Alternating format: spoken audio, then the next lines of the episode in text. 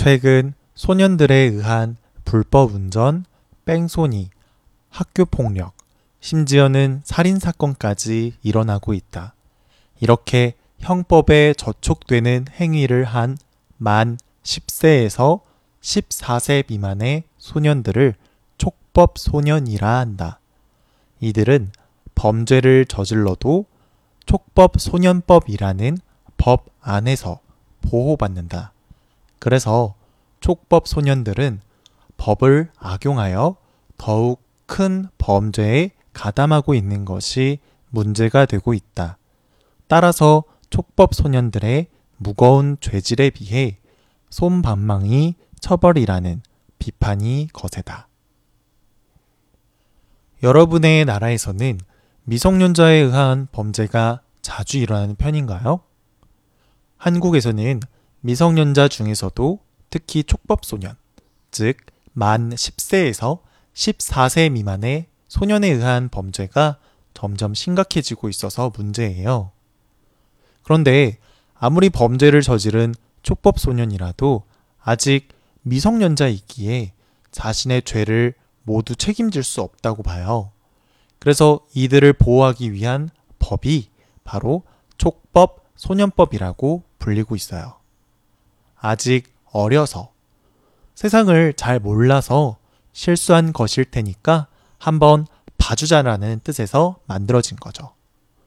하지만 촉법 소년들은 촉법 소년법을 악용하기 시작했어요. 자신들의 어린 나이가 법으로 보호된다는 걸 알고 나서 더욱 끔찍하고 나쁜 범죄를 쉽게 저지르고 있죠. 하나의 사례를 들어볼까요? 한 지역에 촉법 소년들이 차를 훔쳐 주유소에서 도둑질을 하고 있었어요.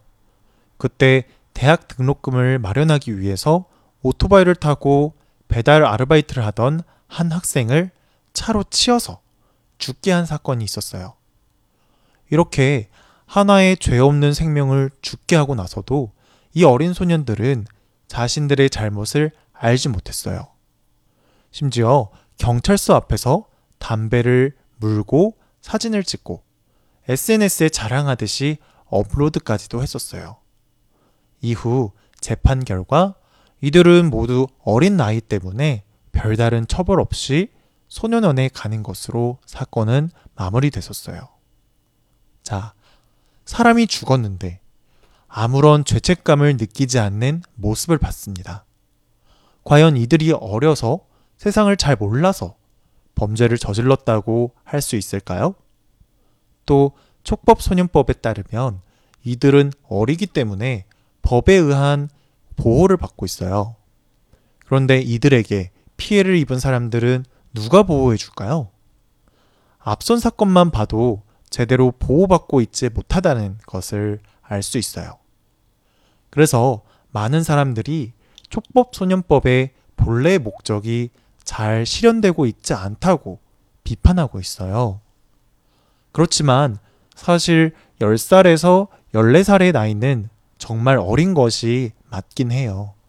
그리고 세상이 아무리 많이 발전을 했다 해도 많은 정보를 안다고 해도 아이들은 아이들일 뿐인 거죠. 그래서 앞선 사건의 판사 또한 이렇게 말을 했었어요. 자신들의 죄가 자랑스럽다는 양, 경찰서에서 찍은 사진을 SNS에 올린 것 자체가 아이들이 잔인하기보다는 아직 미성숙하다라는 증거라고 말이죠. 그래서 본질적으로 촉법 소년법이 문제가 되는 것은 촉법 소년들에 대한 솜방망이 처벌이 아니라 촉법 소년들에게 피해를 입은 피해자들에 대한 적절하지 못한 보호라고 말하고 있어요.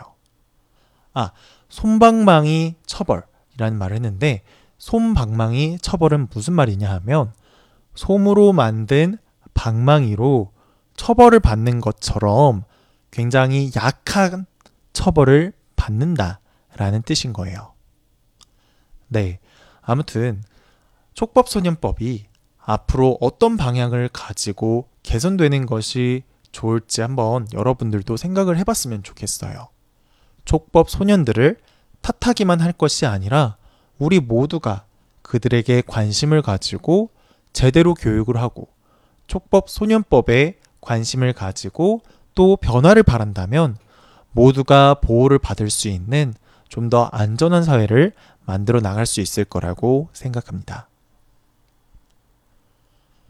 최근 소년들에 의한 불법 운전, 뺑소니, 학교 폭력, 심지어는 살인 사건까지 일어나고 있다.